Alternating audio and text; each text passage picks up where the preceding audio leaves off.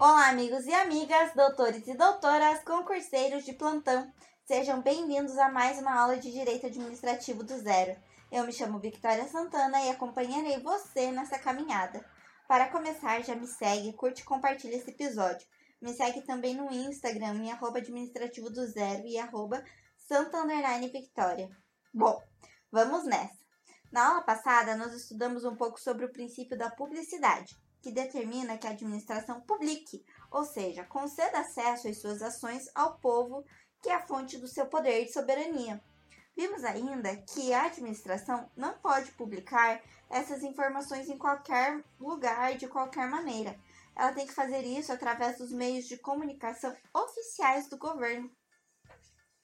Além disso, não é todas as informações que devem ser publicadas existe o dever de sigilo quando o tema se refere à segurança nacional ou quando a publicação de uma determinada informação sobre particulares não alcança o interesse público. Lembrando que nas palavras de Lipe Lopes Meireles, que a publicidade não é elemento formativo do ato, é um requisito de eficácia e moralidade. Sobre moralidade, esse princípio será o assunto da aula de hoje, como vocês podem ver. Pois bem, a moralidade ou moralidade administrativa. Para elucidar essa questão, vamos citar Eli Lopes Meireles, que esclarece o tema dizendo: a moralidade administrativa não se confunde com a moralidade comum. Ela é composta por regras de boa administração, ou seja, pelo conjunto das regras finais e disciplinares, suscitadas não só pela distinção entre o bem e o mal, mas também pela ideia de geral de administração e pela ideia de função administrativa. Assim, a moralidade está ligada a um conceito amplo subjetivo construído coletivamente através do tempo que, ao aplicar-se à administração pública, recebe características especiais, composta por regras de boa administração, guiada pela ideia geral de administração e função administrativa.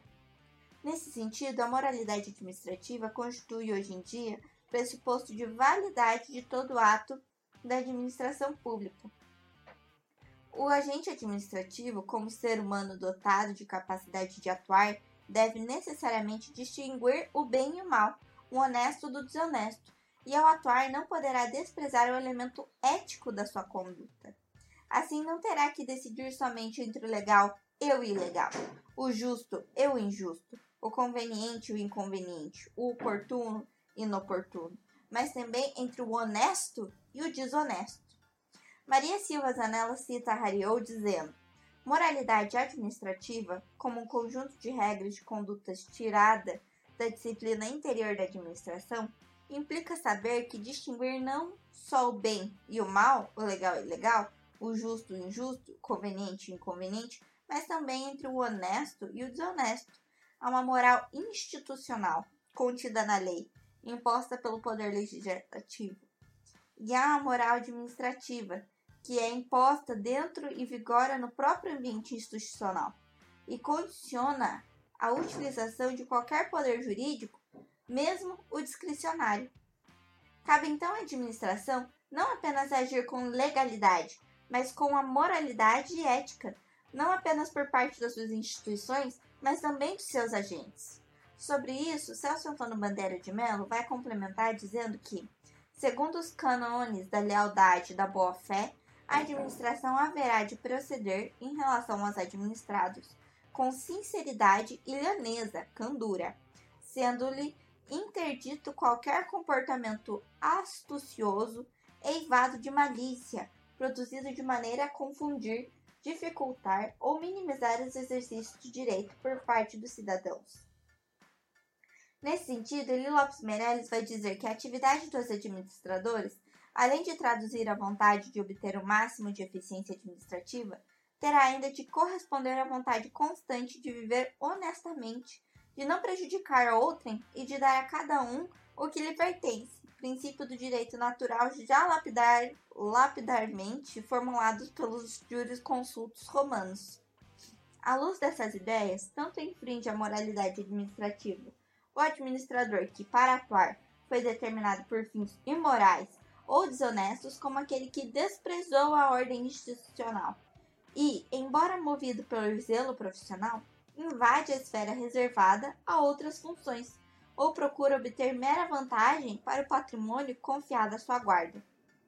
Em ambos os casos, os seus atos são infiéis à ideia de que tinha de servir, pois violam o equilíbrio que deve existir entre todas as funções, ou, embora mantendo ou aumentando o patrimônio gerido, desviam-no do fim institucional, que é o de concorrer para a criação do bem comum. No entanto, embora a moralidade administrativa se caracterize por regras de administração e a finalidade administrativa, ela inclui ainda a moral social, não como centro, mas como complemento. Celso Antônio Bandeira de Mello traz à luz ao tema dizendo que, quanto a nós, também entendendo que não é qualquer ofensa à moral social que se considera idônea para dizer-se ofensiva ao princípio jurídico da moralidade administrativa, entendemos que este será havido como transgredido quando houver violação a uma norma moral social que traga consigo menosprezo a um bem juridicamente valorado.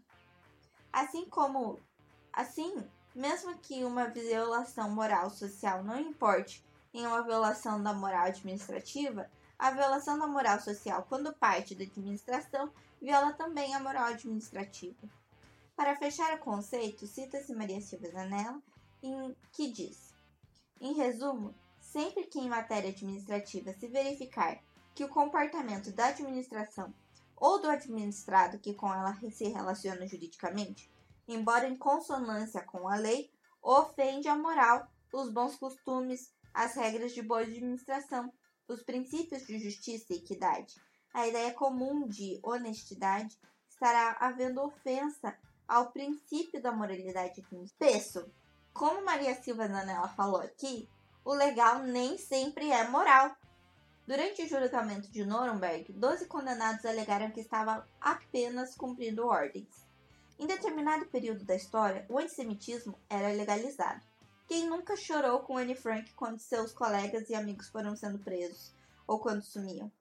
Eventualmente, judeus foram empurrados para o gueto, foram marcados com roupas e documentos oficiais que os declaravam judeus com o fim de excluí-los da sociedade. Não foi muito diferente o tratamento com os negros nos Estados Unidos, quando eles foram isolados. Cito aqui as leis de Jim Crow que impunham a segregação racial no sul dos Estados Unidos. Quem não assistiu Estrelas Além do Tempo, assista.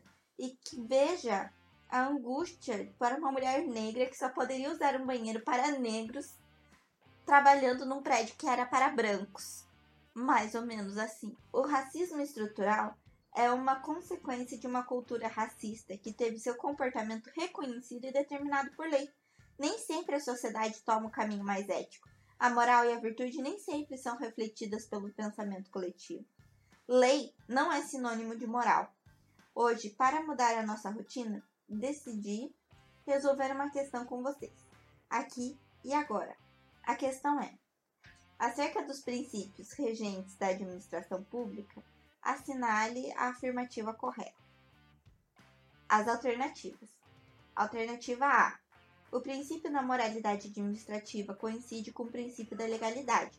Daí porque o ato administrativo obedece à forma prevista em lei, estará atendendo necessariamente ao princípio da moralidade administrativa. A gente já viu que não, né? Nem sempre que é lícito o que está determinado pela lei é moral. Como o exemplo que Eli Lopes Meirelles deu, quando um representante, um agente da administração, procura oferir bem para o patrimônio da sua instituição, em detrimento do patrimônio de outra instituição. Já pensou? Pode até ser que possa, pode ser até vantajoso, talvez, por interesse público, mas não é moral. Não é? B. O princípio da legalidade informa o princípio da moralidade administrativa, razão pela qual é correto afirmar que todo ato administrativo formalmente legal é necessariamente moral. Não, gente, a gente já viu isso. Nem todo ato administrativo formalmente legal lícito previsto em lei é necessariamente moral. Muito pelo contrário. Alternativa C.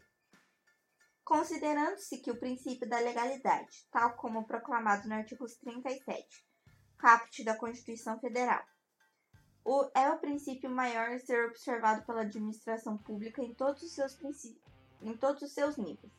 É correto asseverar que o princípio da moralidade não vai além do princípio da legalidade. Não, né, gente? O princípio da moralidade, ele vai além do princípio da legalidade. Ele transborda o princípio da legalidade. Se é um ato, mesmo que seja lícito, é imoral, esse ato morre ali, ele não pode ser, não pode continuar. D. Considerando-se que o princípio da moralidade em direito administrativo não coincide com a moral social, nem religiosa, mas se atém ao conceito jurídico de moralidade administrativa, constata-se que será bastante administração observar o princípio da legalidade para que assim se faça atendida a moralidade. Não, a mera observância da legalidade não significa moralidade, como a gente já viu aqui antes. Posso ter atos que são lícitos e são imorais, que não cabem. Alternativa E. O princípio da moralidade impõe um ato administrativo atenda efetivamente ao motivo legalmente previsto à sua prática e cumpra a finalidade a qual se destina. Daí porque os atos administrativos que atendem à forma legal podem violar a moralidade administrativa, estando por tal vício suscetíveis à anulação. Exatamente. Quando um ato é legal e viola a moralidade, por esse vício, eles estão suscetíveis à anulação.